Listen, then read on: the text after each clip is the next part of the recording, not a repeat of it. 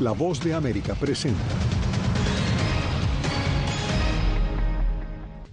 Denuncias por explotación laboral de niños migrantes le cuesta serias críticas a la administración Biden. La cantidad de personas que llegan al paso es abrumadora. En la frontera sur estadounidense, un grupo de alguaciles se une para responder a la llegada de migrantes indocumentados. Pasaron las inundaciones en el estado de Florida y su impacto causa desabastecimiento de gasolina. Y seis países del continente americano son los responsables de más de la mitad de muertes por violencia armada en el mundo.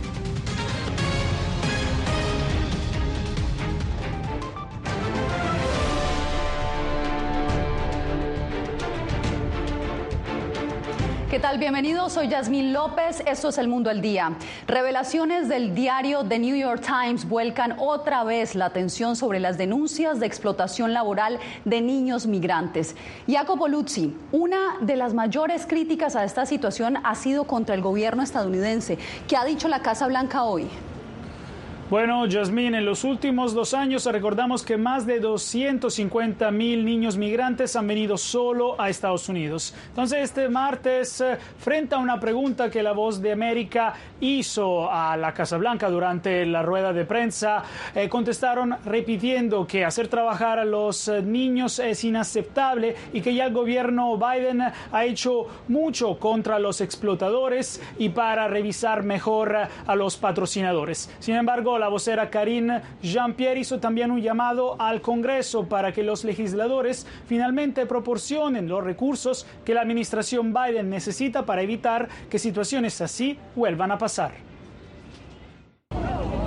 La Casa Blanca habría ignorado pasado por alto las denuncias sobre un número creciente de menores migrantes explotados laboralmente en Estados Unidos. Así reportó el diario The New York Times, revelando que frente a refugios sobrecargados, la administración se apresuró a liberar los niños con poco apoyo a patrocinadores que les asignaron trabajos agotadores y peligrosos en construcciones, hoteles y mataderos. Una y otra vez empleados gubernamentales veteranos y contratistas externos les dijeron al Departamento de Salud y Servicios Humanos, incluso en informes que llegaron al secretario Javier Becerra, que los niños parecían estar en riesgo.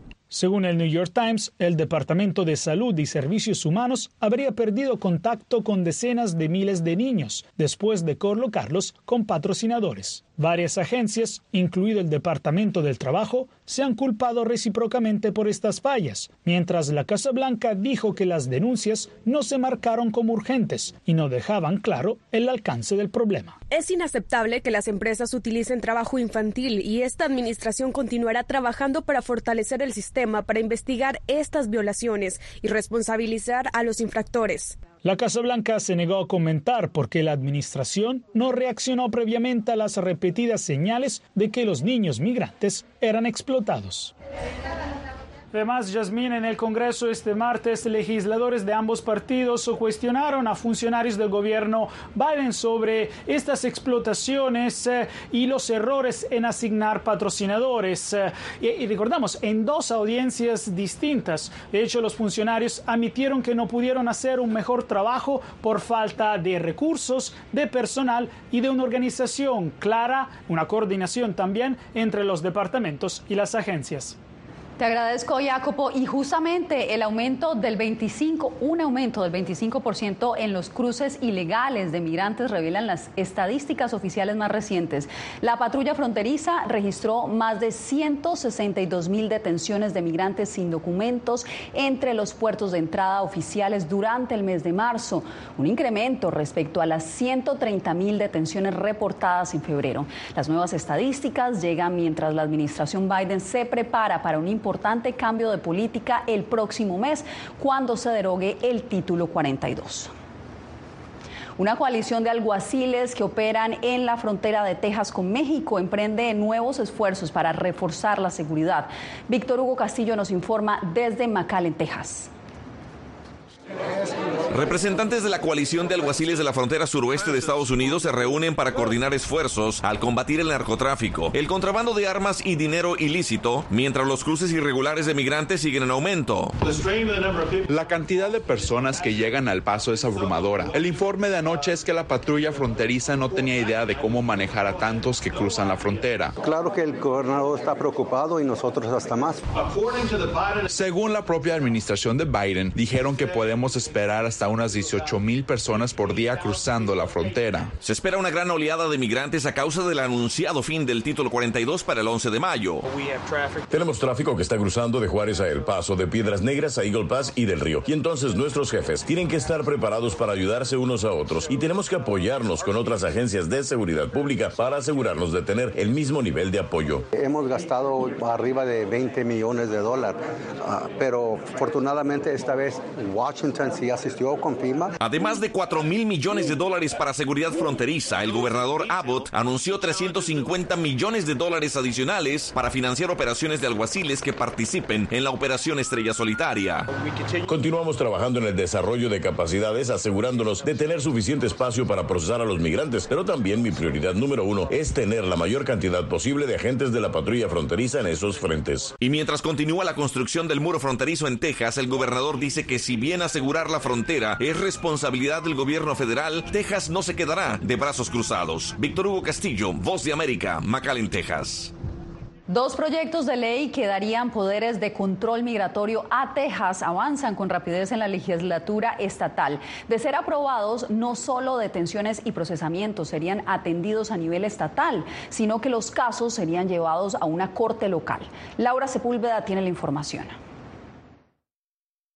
Me ofende profundamente que nuestros dólares de impuestos se utilicen para crear un imán para atraer inmigrantes que quieren una vida mejor en este país y atraerlos hacia el infierno que se está procesando a través del cártel. Quiero un sistema que deje muy claro al mundo que si usted viene a Texas, debe hacerlo por los puertos de entrada. Y este proyecto de ley hace eso. Dos proyectos de ley en la Cámara de Representantes de Texas, el 7 y el 20, buscan dar al Estado poderes de control migratorio a través de una unidad de protección fronteriza y una corte para atender los casos derivados de esta unidad. Quiere decir que, se crearía una patrulla fronteriza tejana encima de la patrulla fronteriza nacional y bien importante, se crean códigos criminales para entonces per, eh, hacer cargos legales a migrantes que crucen en Texas y los llevarían a las cortes y terminarían en las cárceles. Independiente del caso que lleven, dice, como le habría sucedido a este hondureño que fue detenido al cruzar de manera ilegal. Estoy obligado a aceptar los cargos que me presentaron porque me considero inocente de los cargos que me presentan,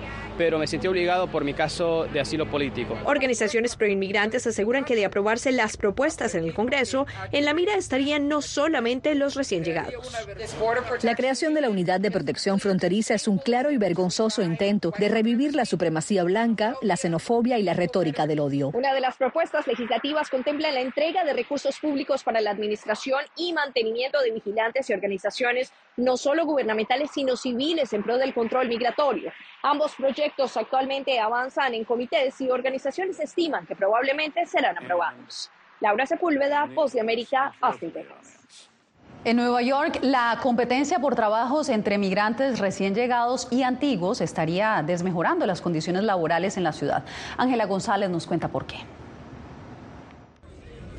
Estar a la espera de sus citas en inmigración y tener que proveer para sus familias es una situación que tiene arrinconados a muchos de los 65 mil migrantes que han llegado durante los últimos meses a la ciudad de Nueva York y que buscan desesperadamente en qué emplearse.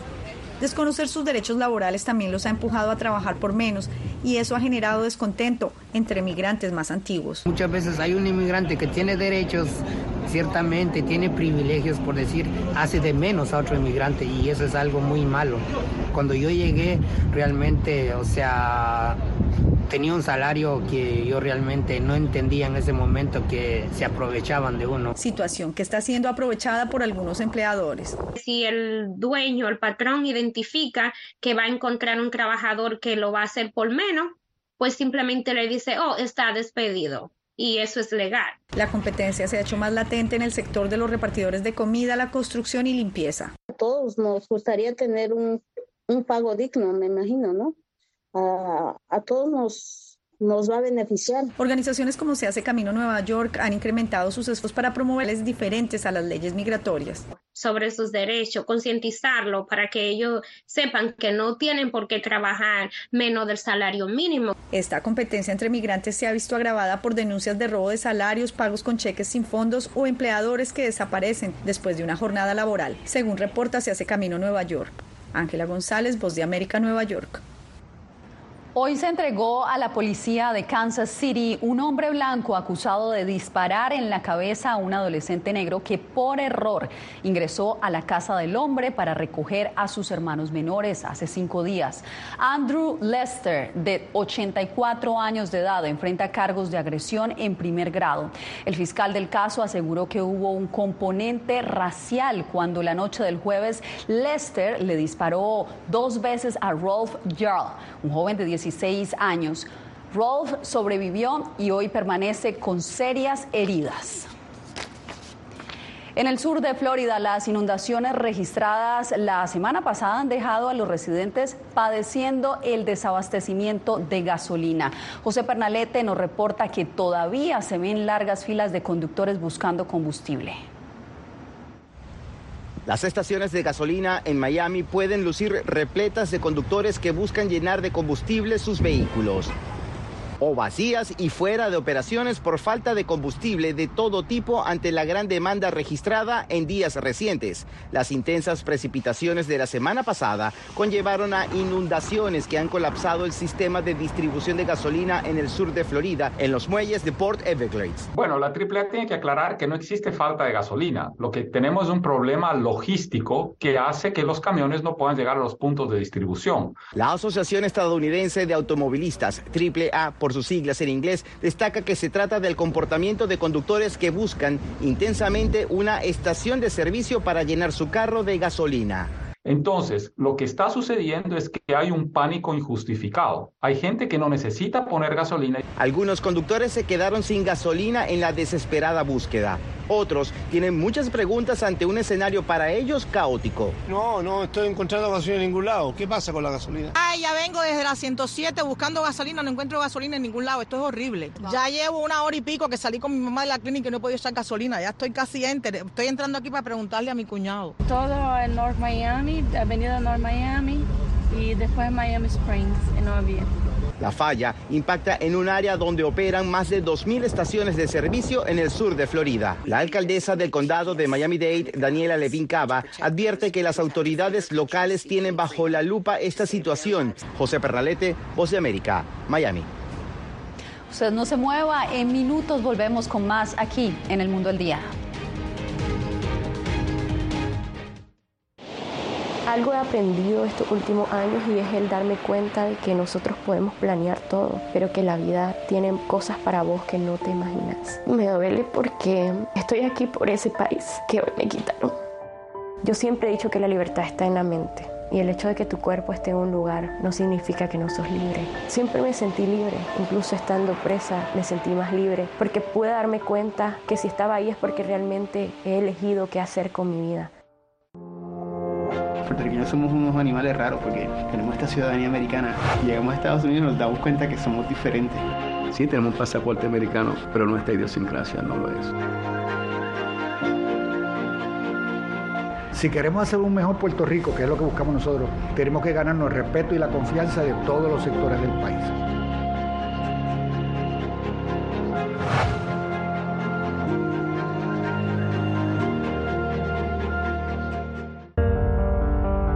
Tiempos de cambios, cuando el mundo parece incierto y lo que escuchamos no refleja lo que vemos,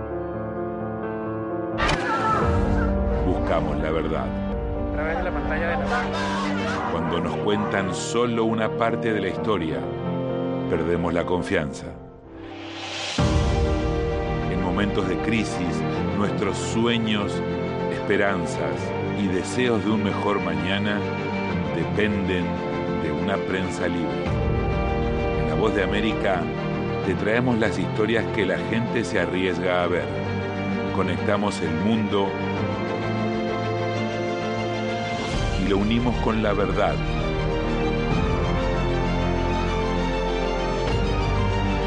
En La Voz de América te presentamos el panorama completo.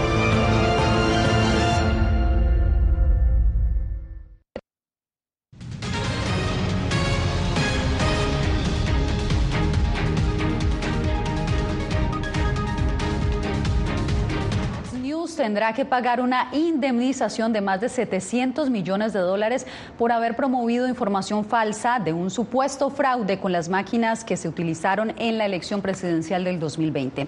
El acuerdo se da luego de una demanda por difamación que interpuso el dueño de las máquinas de votación Dominion Voting System, que logró demostrar que Fox sabía de antemano que la información que estaba difundiendo era falsa. La compañía alegaba que su negocio quedó devastado cuando Fox lo implicó falsamente en una conspiración inventada para manipular las elecciones contra el entonces presidente republicano Donald Trump. Y más noticias, más de la mitad de las muertes por violencia armada en el mundo suceden en seis países americanos. Diva Lizette Cash consultó a expertos sobre las posibles razones. Brasil, Colombia, Guatemala, México, Venezuela y Estados Unidos reúnen más de 250 mil muertes por armas de fuego, lo que representa más de la mitad del total global, según un estudio de la organización Global Exchange.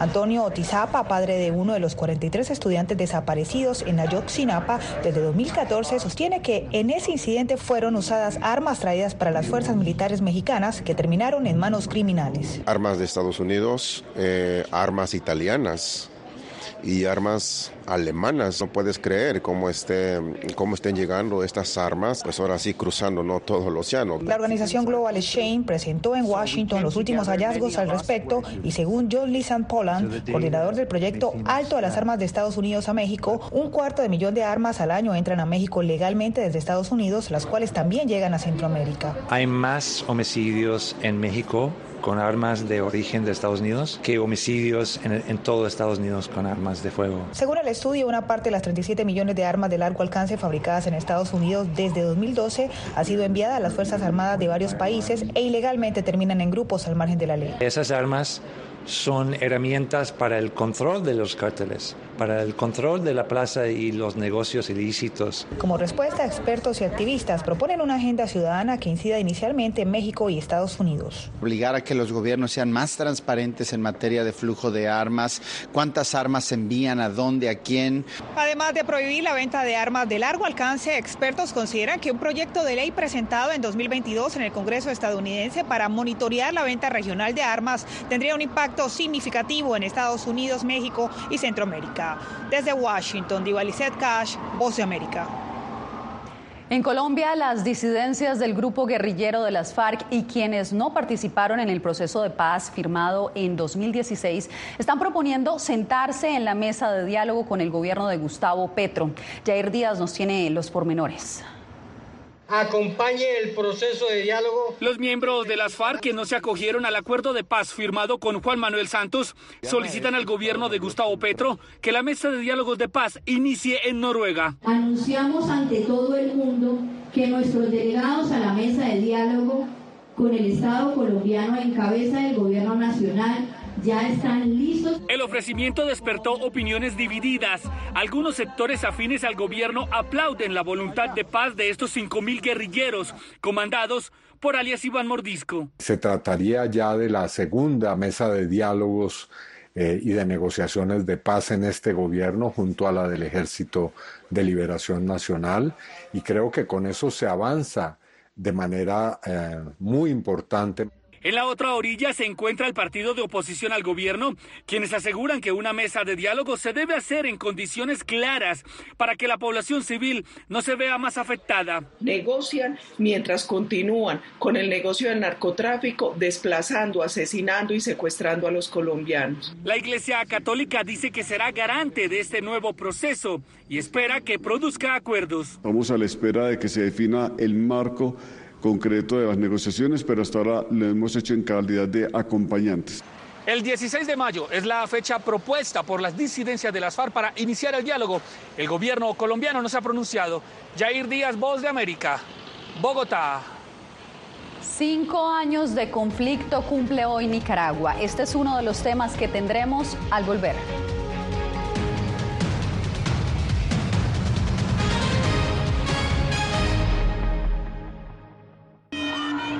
Nunca pensé pasar dos años y siete meses en la prisión por nada más pensar diferente a las autoridades de Nicaragua. Una vez que bajamos del avión, acá en Estados Unidos, en Washington, nos damos cuenta que estamos libres porque no sabíamos si también veníamos a una cárcel, no sabíamos nada. El cuerpo como que siente el aire puro, la diferencia a estar en una prisión, ¿verdad?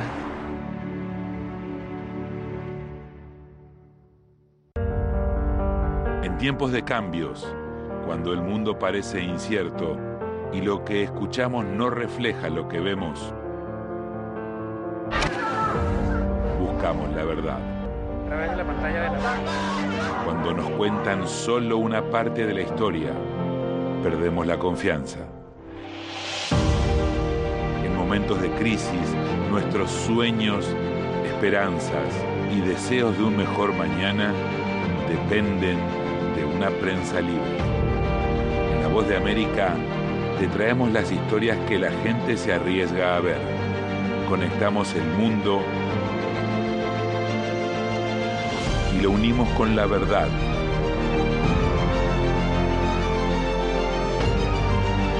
En La Voz de América te presentamos el panorama completo.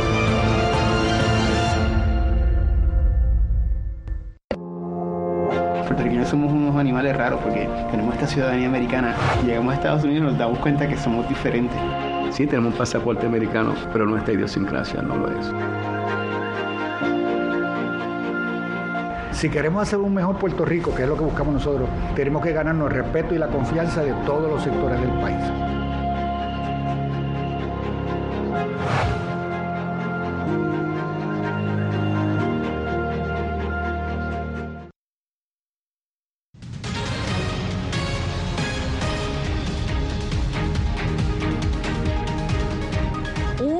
18 de abril, hace cinco años, se originó en Nicaragua el peor conflicto desde el fin de la guerra civil en 1990.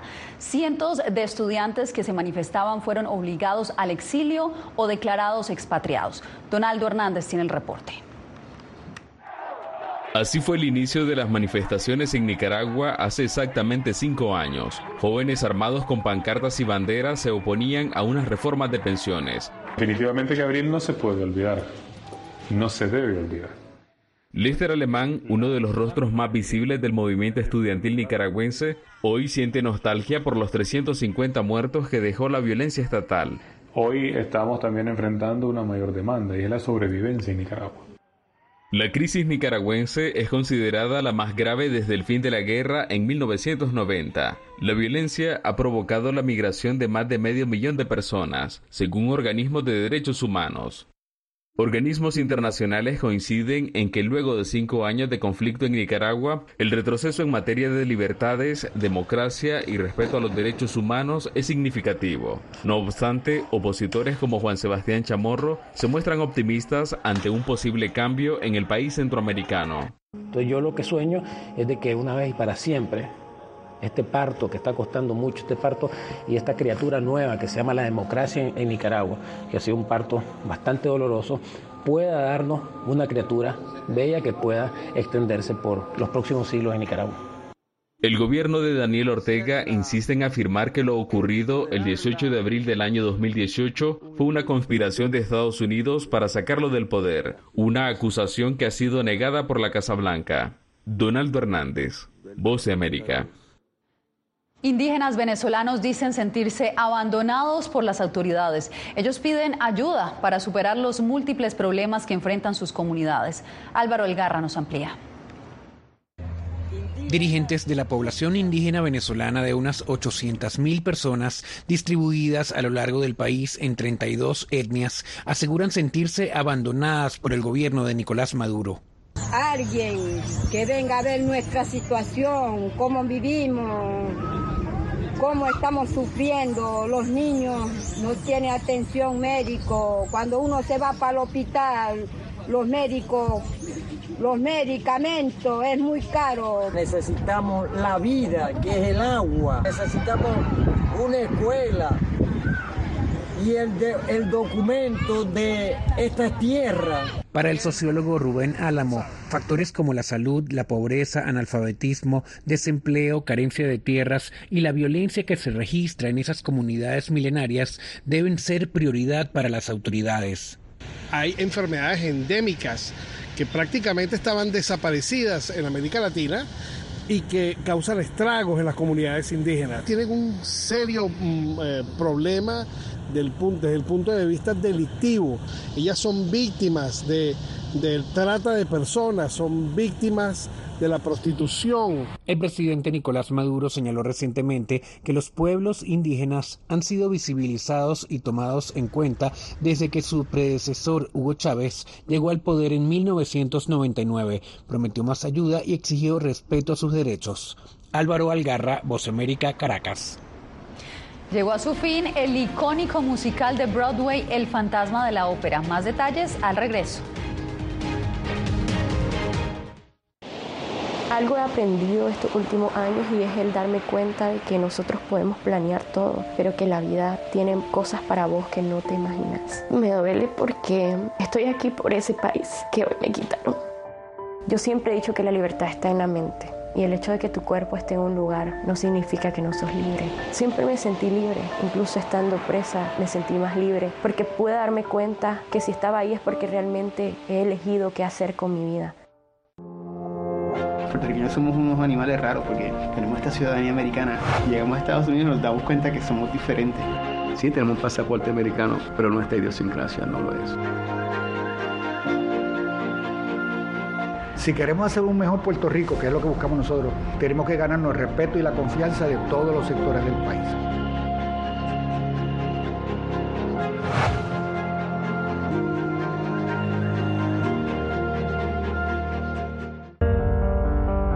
tiempos de cambios, cuando el mundo parece incierto y lo que escuchamos no refleja lo que vemos, buscamos la verdad. Cuando nos cuentan solo una parte de la historia, perdemos la confianza. En momentos de crisis, nuestros sueños, esperanzas y deseos de un mejor mañana dependen una prensa libre.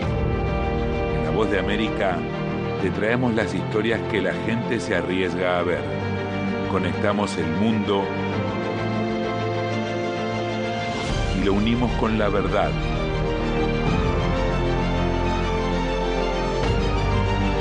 En La Voz de América te presentamos el panorama completo.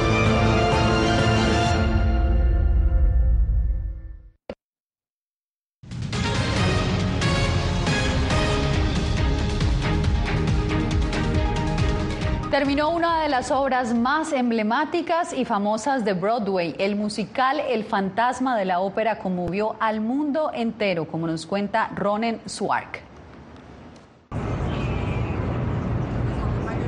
Después de 35 años y 14.000 funciones, se terminó el musical El fantasma de la ópera en Broadway, con masivo público que llegó hasta el gran evento de cierre. Esta obra, inspirada en un clásico francés, cuenta cómo un alma misteriosa aterroriza la ópera de París para atraer a una joven vocalista que ama. Tengo algunos recuerdos divertidos, recuerdos muy graciosos. Yo buscaba las notas altas y se me caía el vestido, cosas tontas que sucedieron. El fantasma de la ópera es el musical de mayor duración de la historia del teatro en Broadway pero en los últimos tiempos, incluso antes de la pandemia, perdió mucho dinero, según confesó su productor, Cameron McIntosh.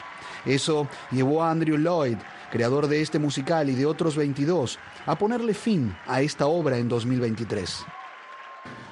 Normalmente haría esto con Cameron, pero Cameron ha hecho un trabajo fantástico esta noche. Me gustaría empezar porque la verdad es que no tengo nada preparado. Estaría ciego si no le dedicara esta actuación a mi hijo. Esta historia de amor permanece en los corazones y la memoria de los amantes de los musicales, pero el fantasma de la ópera siempre estará presente para conquistar el amor del público que disfruta la música y los clásicos del teatro. Ronen Swark, Voz de América, Nueva York. Un gran susto se llevó un hombre de Carolina del Norte al encontrarse frente a frente con un enorme oso. El inesperado momento quedó registrado en cámara. El hombre, llamado David Oppenheimer, disfrutaba de una placentera lectura en un sillón mientras se leía un libro. Le tomó unos pequeños segundos percatarse de que el oso estaba en el garaje con él. Pero David no fue el único sorprendido. El oso también se asustó y luego se marchó por donde llegó. Con esto me despido por hoy.